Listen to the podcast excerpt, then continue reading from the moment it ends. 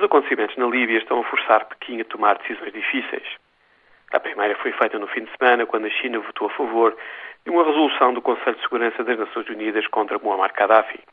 E na terça-feira veio o apoio de Pequim para a expulsão da Líbia do Conselho de Direitos Humanos das Nações Unidas. Longe de Nova Iorque e Pequim, está em curso uma grande operação para evacuar cerca de 35 mil chineses que trabalhavam nas indústrias de construção, petróleo, caminhos de ferro e telecomunicações na Líbia. Dezenas de aviões civis e alguns aviões de transporte militares têm estado envolvidos nesta operação. Uma fragata chinesa também está a caminho das águas líbias.